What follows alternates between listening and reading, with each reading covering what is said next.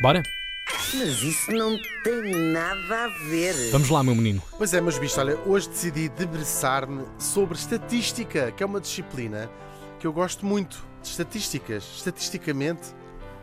Adoro estatisticamente. Sim. Vocês também gostam de estatística? Sim.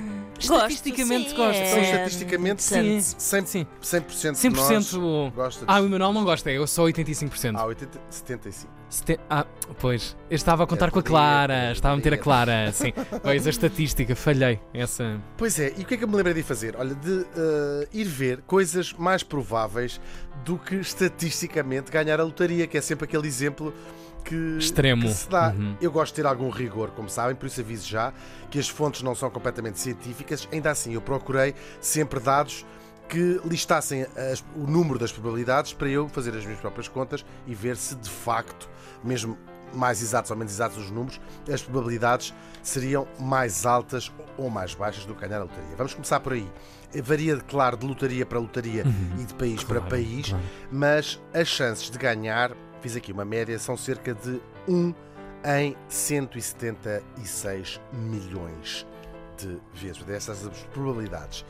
Diz até que é mais provável morrer a caminho de ir comprar uma lotaria do que ganhar um prémio. E é de facto. E é de Ótimo. facto. Se nós tomássemos em conta, por exemplo, eh, eh, os desastres rodo- rodoviários, é muito mais provável ter um do que ganhar Claro, a lotaria. claro Mas há outras maneiras muito mais prováveis de morrer do que ganhar a lotaria. E elas incluem ser morto por uma máquina de venda automática. Isto são dados. Ah, claro. Faz sentido isso. É engraçado, são dados que se recolhem de, de- das, das- de quantas pessoas morrem, para cria-se a probabilidade e é mais alta do que ganhar a lotaria. Também morrer de um ataque terrorista a bordo de um avião é mais provável do que ganhar a. Epá. Ainda, morrer depois de ser picado por uma abelha ou uma vespa. Esta é uma das que eu gosto mais. Peço desculpa aos, meu- aos ouvintes que se sentirem hum, afetados, que é morrer, isto é incrível, sendo canhoto por usar de forma errada um objeto desenhado para pessoas destras. Ah, rebuscado. Incrível. Mas isso quer dizer que os canhotos estão em risco de vida constantemente. Constantemente. Ou estão mais expostos, Estão não é? mais- sim, claro. esse- ok. Pelo menos mais Sim, expostos estava a dramatizar agora. Do que a ganhar a lotaria. Claro. Também o clássico ser morto por um raio, que toda a gente conhece, ou até por um meteorito ou um tubarão. Morrer afogado numa banheira é mais provável do que ganhar a lotaria e, ou ser assassinado, mas isso se calhar já desconfiávamos. Um tom mais ligeiro, mas se calhar ainda mais trágico, é mais provável ter quadrigémeos idênticos do que ganhar ah, o primeiro prémio da lotaria. Mas o estudo que mais me fascinou, e até encontrei uma versão aqui sim cientificamente comprovada, é que é mais provável ser feito santo da Igreja Católica do que ganhar o primeiro prémio da lotaria. Vou explicar.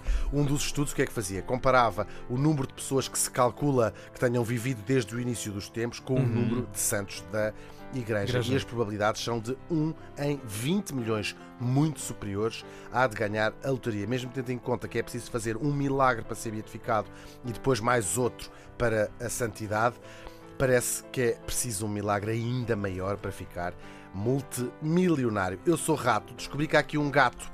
Eu próprio sozinho descobri lá e fui checar.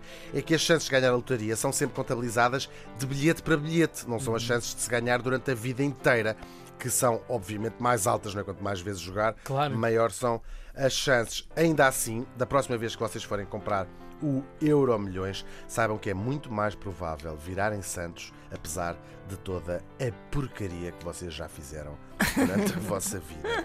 Como disse o grande Mark Twain, eu teria escrito uma carta mais curta, mas infelizmente não tive tempo. Mas isso não tem nada a ver.